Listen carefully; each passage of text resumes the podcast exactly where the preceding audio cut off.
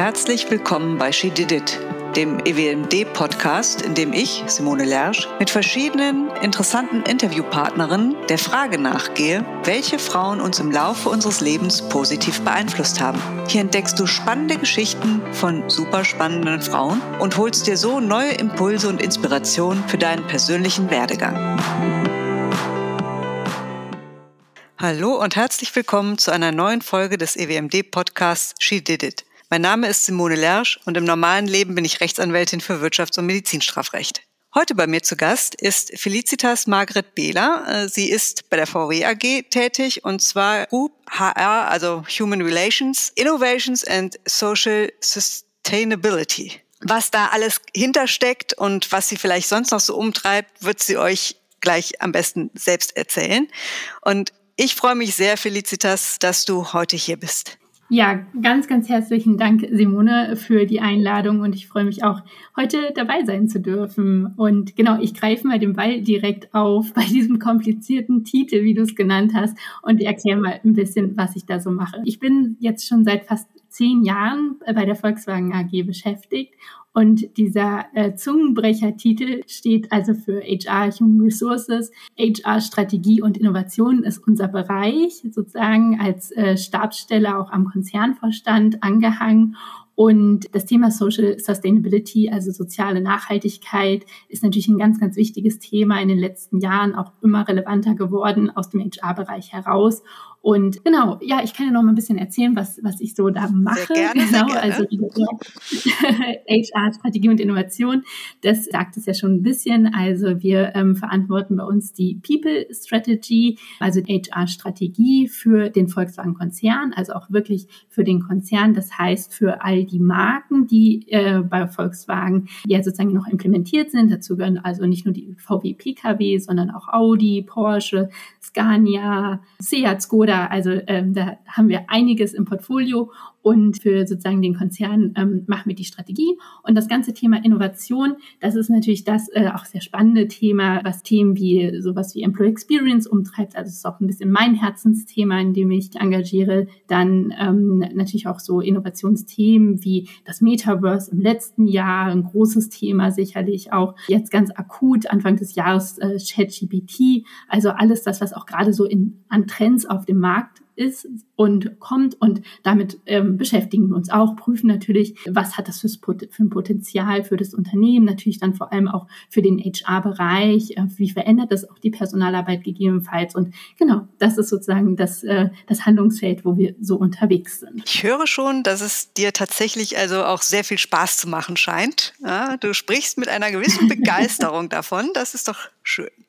Ja, da kann ich nur äh, ein, ein absolut zustimmendes Ja geben. Nein, also äh, das ist einfach ein, ein ganz, ganz tolles Feld mit unheimlich vielen Möglichkeiten, einfach immer auch ganz aktuell an der Zeit, an der Weiterentwicklung zu sein. Da ähm, gibt es einfach tolle Möglichkeiten. Jetzt bin ich sehr gespannt, wen du uns als Role Model, als Vorbild mitgebracht hast. Genau. Und zwar habe ich die Sheryl Sandberg mitgebracht. Ich glaube schon, dass sie sicherlich ein Name für viele ähm, der Hörerinnen dieses Podcasts äh, ist, weil ich glaube, sie ist tatsächlich so in den letzten Jahren eine der Vorzeigemanagerin, äh, vor allem natürlich auch aus dem Silicon Valley, genau, ähm, die, die für viele, glaube ich, auch ein Role Model und Vorbildcharakter hat. Und ja, da ähm, zähle ich mich tatsächlich auch ein bisschen zu. Ich meine, mein, mein Anfang äh, bei Volkswagen war nicht im Personalbereich, sondern im Marketing. Ich habe Anfang 2010 Jahre dort im internationalen Marketing in den Social Media Kanälen ähm, ja sozusagen angefangen, die mit aufzubauen, zu unterstützen und gerade sozusagen, ja, ähm, wenn man sozusagen sich mit Facebook und ähm, später auch Instagram ein bisschen tiefer beschäftigt hat, da ist man eigentlich an der Sheryl Sandberg nicht wirklich vorbeigekommen. Und sie war lange, lange Zeit im Silicon Valley oder beziehungsweise ist sie auch jetzt noch sicherlich eine die der ja, Vorreiterin von weiblichen Führungskräften. Und ja, sie, sie hat ganz lange eben neben sozusagen Mark Zuckerberg Facebook und jetzt später auch Meta äh, geleitet. Bis letztes Jahr, da hat sie sich dann entschieden, den Vorstandsposten abzugeben und in den Aufsichtsrat zu gehen und sich vor allem auch ihrem privaten Team, äh, ihrer privaten Stiftung weiter zu, zu widmen. Genau, aber ja, ich würde mal sagen, so die letzten zehn Jahre war sie bestimmt äh, oder ist sie die Stimme aus dem Silicon Valley für, für viele Frauen gewesen.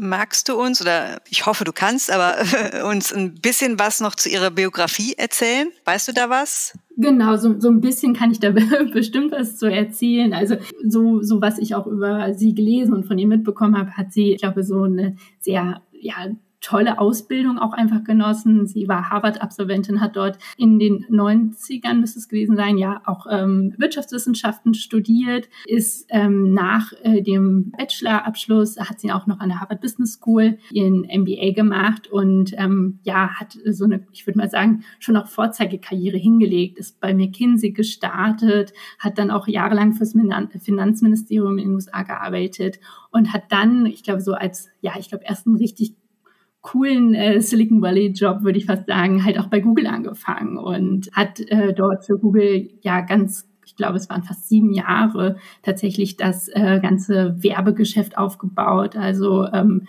ja, und auch verantwortet. Und genau, nach, nach Google sozusagen hat sie äh, den nächsten Stern aus dem Silicon Valley sich geangelt und ist dann eben zu Facebook gewechselt als äh, ja, Geschäftsführerin und hat das ich würde, ich weiß gar nicht, wie viele es sind, glaube ich, gute, ja, es sind fast 15 Jahre gewesen, wenn ich das so grob überschlage, eben für Facebook gearbeitet bis letztes Jahr. Ich musste gerade etwas schmunzeln, als du meintest, den ersten coolen Job und dann kam noch der Zusatz im Silicon Valley, weil ich nur gedacht habe, naja, also McKinsey oder fürs Finanzministerium ist jetzt nicht so schlecht. Ja? Ist vielleicht nicht hip, aber nicht schlecht. Nein, nein. Also ich, ich meine ja, das ist, äh, ich würde sagen, es ist ja ein äh, durchaus eine Vorzeigekarriere und äh, mit tollen Unternehmen, ja. sie, die, die sie da, genau, für die sie gearbeitet hat, auf jeden Fall. Aber ich glaube halt gerade das Silicon Valley ist ja auch einfach so in meiner Wahrnehmung viele Jahre sehr, sehr männlich geprägt gewesen. Und auch wenn man heute noch überlegt, so, es sind eigentlich schon auch immer, auch jetzt noch, glaube ich, vor allem männliche CEOs, die dort die Startups aufbauen. Und genau, daher natürlich wirklich klasse ähm, und bewundernswert, was sie als äh, weibliche Führungskraft dort ja sich auch für einen Namen gemacht hat. Was fasziniert dich konkret an ihr? Was macht sie zum Vorbild? Ich glaube, also das sozusagen, wo für mich dann auch so ein bisschen der, ja, die, diese Inspiration äh, herkam, ist tatsächlich das Buch, was sie ähm, 2013 geschrieben hat, Lean In. Und wo sie auch einfach auf einer ganz charmanten Art und Weise viel aus ihrer, aus ihrem persönlichen Werdegang ja preisgibt und auch ganz offen über ihre Fehler spricht. Und genau dieser Moment, immer wenn sie sozusagen diesen Mix aus vielleicht Fehler beziehungsweise Erfahrungen, die sie gemacht hat und auch dann noch ein bisschen mit Studien belegt, wie das sozusagen, sozusagen nicht nur aus ihrer Wahrnehmung, sondern auch darüber hinaus eben viele Frauen betrifft, das, glaube ich, war einfach so etwas, was mich sehr inspiriert hat und ähm, ja, was, was ich auch einfach toll finde, wie sie das mit anderen Frauen, also die wahrscheinlich vor allem die Zielgruppe dieses Buchs erstmal waren, geteilt hat. Genau. Und ähm, ja, einfach die, diese vielen Beispiele einfach aus ihrem persönlichen Werdegang und vielleicht auch, was man daraus lernen kann, was, wie man es vielleicht auch besser machen kann. Dann in, ähm, genau, das, ähm, das fand ich sehr toll. Hast du spontan ein Beispiel für uns? Genau, also ich glaube so, was ich ganz spannend wirklich fand, ist eine Situation, die sie im Buch beschrieben hat. Da ging es oder geht es vor allem um das Hochstapler-Syndrom und sie beschreibt es sehr, sehr charmant an einem Beispiel, an einer Prüfungssituation. Sie hat mit ähm, ihrer Kommilitonin und auch ihrem äh, Bruder, der durchaus etwas jünger ist, haben sie alle drei für eine Prüfung gelernt. Und das, das Spannende war, dass ihre Freundin, die auch sehr, sehr anscheinend, also sie beschreibt sie jetzt nicht als Hochstaplerin, auf gar keinen Fall, sondern einfach als, als sehr intelligente Mit äh, oder als sehr intelligenten Menschen. Und darum geht es darum, äh, dass ähm, genau sie äh, sich mit der europäischen Literatur auseinandergesetzt haben und ihre Kommilitonin hat eben diese Bücher in den Originalsprachen gelernt äh, und gelesen. Sie selbst hat alle Bücher im Englischen gelesen und ihr Bruder die Zusammenfassungen gelesen oder was? Genau, nur, nur ein Buch gelesen. Alle schreiben dann im Nachgang, ne, also schreiben diese Prüfung und kommen aus der Prüfung raus und die, ähm, ja, ich sag mal, beiden Freundinnen, Cheryl und ihre Freundin, reflektieren, wie sie diese Prüfung jetzt wohl absolviert haben, was sie gut gemacht haben, was sie nicht so gut gemacht haben. Und dann fragen sie eben auch ihren Bruder und der sagt einfach, ich habe eine glatte, glatte Eins. So. und ähm, dann ein paar Tage später, als dann eben auch das Ergebnis der Prüfung ähm, bekannt gegeben wurde, haben alle eine Eins gehabt. Aber ähm, es geht natürlich um den Selbstzweifel in diesem Moment, den die äh, Freundin da an der Stelle hatten und wie sie das einfach beschreibt und dann natürlich auch Mut macht. Das ist ja ein bisschen die Quintessenz dahinter, eben sozusagen, dass, dass Frauen halt viel mehr an ihren Kompetenzen zweifeln und das wir uns damit ja auch manchmal einfach im Wege stehen. Im Vergleich natürlich zu Männern äh, an der Stelle, die das so nicht tun. Und genau, also das fand ich einfach damit sehr charmant, wie sie das beschrieben hat. Und also natürlich auch immer mit so ein bisschen Esprit und Witz an der Sache. Also genau, das äh, nur mal als Beispiel. Hier kann ich aus meinem eigenen Leben zitieren, als ich mit meiner Mutter nach den schriftlichen Prüfungen fürs zweite Staatsexamen telefoniert habe, meinte sie nur, Ach, Gott sei Dank, dieses Mal zerfleischst du dich nicht so selbst wie beim ersten Examen. Ja. Da hält man es selbst für berechtigte Zweifel ja, und kriegt dann eben von außen gesagt so, du bist gut, du kannst das. Ja, also ich glaube, dass viele unserer ja. Hörerinnen diese äh, Situation, die dann auch in dem Buch geschildert wurde, durchaus auch aus eigener Erfahrung kennen. Ja, absolut. Also ich kann das auch nur für mich sagen. Also ich äh, habe solche Situationen auch mehrfach schon äh, bei mir festgestellt, wo ich dann auch immer tatsächlich auch dachte, so, ach, das war jetzt irgendwie gar nicht so gut und dann bekommt man von anderen doch gespiegelt, dass das doch eine ganz gute Leistung war. Was fasziniert dich noch an ihr? Also ich habe verstanden, dass auch die Art, wie sie offen schildert, was sie auch für Erfahrungen gemacht hat, die jetzt äh, andere vielleicht auch als Fehler bezeichnen würde, aber wir wollen es ja positiv nennen, Erfahrungen. Und äh, dann eben dadurch auch die Möglichkeit eröffnet, daraus zu lernen. Ähm, ich weiß nicht, ob sie selber eben auch ihre Learnings in dem Buch beschreibt.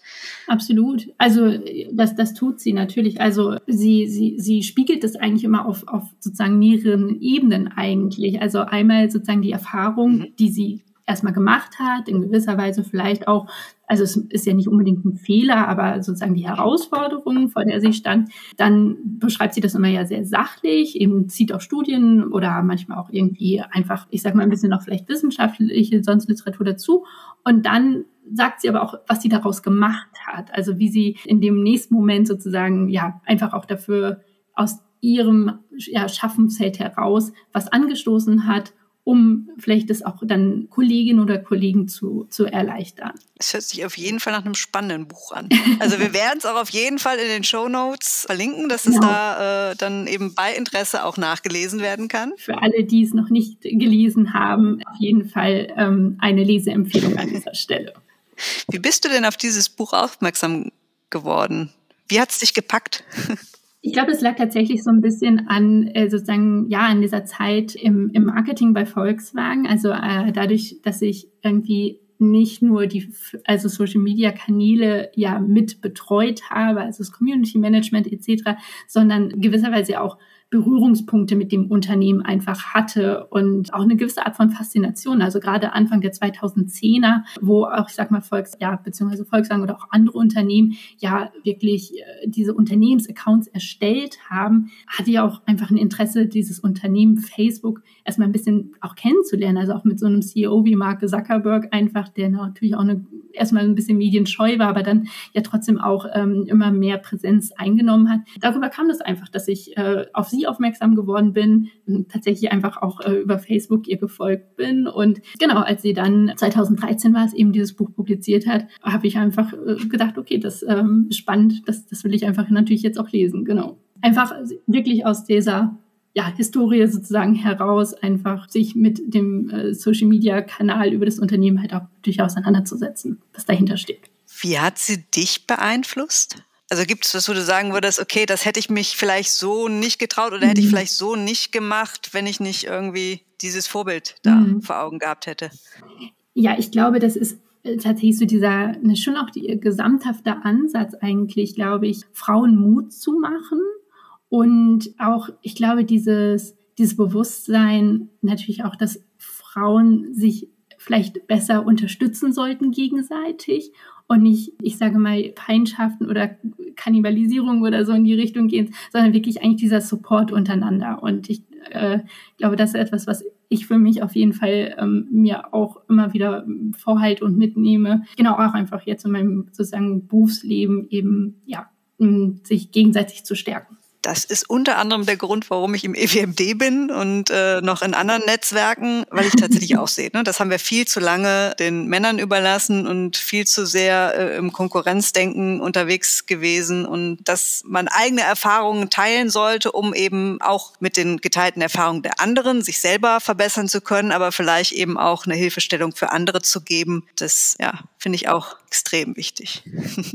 Sie, sie spricht auch in ihrem Buch ganz viel über Mentoring tatsächlich und das ähm, ist natürlich mittlerweile in der Wirtschaft ja auch, ich sag mal, ein, eine wichtige Säule auch, äh, um Frauen zu, zu fördern, zu unterstützen. Aber ich glaube, ähm, dafür braucht man auch nicht unbedingt ein Programm, sondern das kann man auch einfach wirklich sich selbst vornehmen und dieses Angebot auch einfach so machen, ohne, ohne dass irgendwie gleich ein, ein, ein Titel hintersteht. Das stimmt wohl. Also man kann natürlich auch an offiziellen Mentoring-Programmen teilnehmen, sich da als äh, Mentor zur Verfügung stellen oder Mentorin in dem Fall. Ähm, aber man kann es eben auch ohne offiziellen äh, Titel machen, im eigenen Unternehmen da mit Rat und Tat zur Seite zu stehen. Das stimmt. Wenn du sie charakterisieren solltest, ich weiß, schwierige Frage, vor allem wenn man denjenigen nicht persönlich kennt. Aber also das, äh, glaube ich, ist wirklich gar nicht so leicht. Aber so wie ich natürlich jetzt auch ihr Buch gelesen habe oder auch das, was ich sozusagen auch jetzt einfach über ihre Präsentation in den Medien, über auch ihr Facebook-Profil mitbekommen habe, ich, ich glaube, dass sie natürlich eine total taffe Karrierefrau als solches ist. Ich glaube, sonst hätte sie sich sicherlich nicht so behauptet in der doch männerdominierten Silicon Valley äh. Aber hm, ich glaube, dass sie auch irgendwie eine sehr einfühlsame und warmherzige Persönlichkeit ist. Was mich äh, sozusagen auch noch sehr berührt hat, ist, sie hat ja ähm, Mitte der 2010er, ich glaube, es müsste 2015 gewesen sein, ihren Ehemann verloren und darüber dann auch nochmal ein Buch geschrieben, ähm, Option B. Und ähm, ich glaube einfach auch da wieder aus der persönlichen Betroffenheit heraus, aus diesem Schicksal, aber auch Kraft zu schöpfen, um anderen Menschen, die eben auch so einen Verlust haben oder erlebt haben, äh, auch wieder Kraft zu geben und in dieser Art der Verarbeitung. Und ich glaube, das ist also sozusagen aus diesem Buch heraus würde ich das ihr einfach sehr, sehr zuschreiben. Große, große Art an Herzlichkeit. Es schließt, also es ist schön zu hören, äh, dass es ganz offenbar das eine das andere nicht ausschließt. Ja? Also um es platt auszudrücken, man muss kein Arschloch sein, um Karriere zu machen. Das finde ich persönlich sehr, sehr tröstlich. ja. Nee, äh, unbedingt nicht. Ja, aber sozusagen hoffentlich sind wir über den Punkt mittlerweile hin, hinaus im Jahr 2023. Ah, ich weiß es nicht. Also wenn man sich so umguckt, würde ich sagen, also es immer noch viel Ellenbogenmentalität. Ja, ja, es äh, scheint, also es ist, es ist, wir sind nicht so weit, wie man hoffen möchte, ja. wie man gerne sehen würde. Ja, aber ich muss sagen, ich habe tatsächlich einen, einen Punkt nochmal recherchiert gehabt, weil als sie das Buch 2013 geschrieben und publiziert hatte im, im Vorspann, ich glaube auch jetzt für die deutsche Übersetzung äh, gab es irgendwie äh, die, die Zahl, dass so drei Prozent der Frauen ja in äh, Führungspositionen oder beziehungsweise Vorstandspositionen in Deutschland sind. Und jetzt Anfang des Jahres kam ja sozusagen der, der neue Report Woman Board Index raus. Und ich glaube, da können wir schon ein bisschen stolz drauf sein. Da haben wir ordentlich was geschafft, wenn wir da jetzt mittlerweile äh, sogar die über die 20 Prozent Marke geknackt haben. Und äh, das zeigt ja an einfach die letzten zehn Jahre haben wir an der Stelle auf jeden Fall Fortschritte gemacht. Sicherlich natürlich auch durch die Gesetzgebung beeinflusst, aber immerhin. Ja gut, aber auch die ist ja angestoßen worden von Frauen. Ja, auch dafür haben Frauen, auch Netzwerke wie FIDA zum Beispiel, äh, auch mhm. äh, sehr gekämpft und die veröffentlichen diesen Index ja auch äh, regelmäßig. Und ja, wir sind einen guten Schritt weiter. Das ist gut so. Aber hey, wir sind noch nicht am Ende.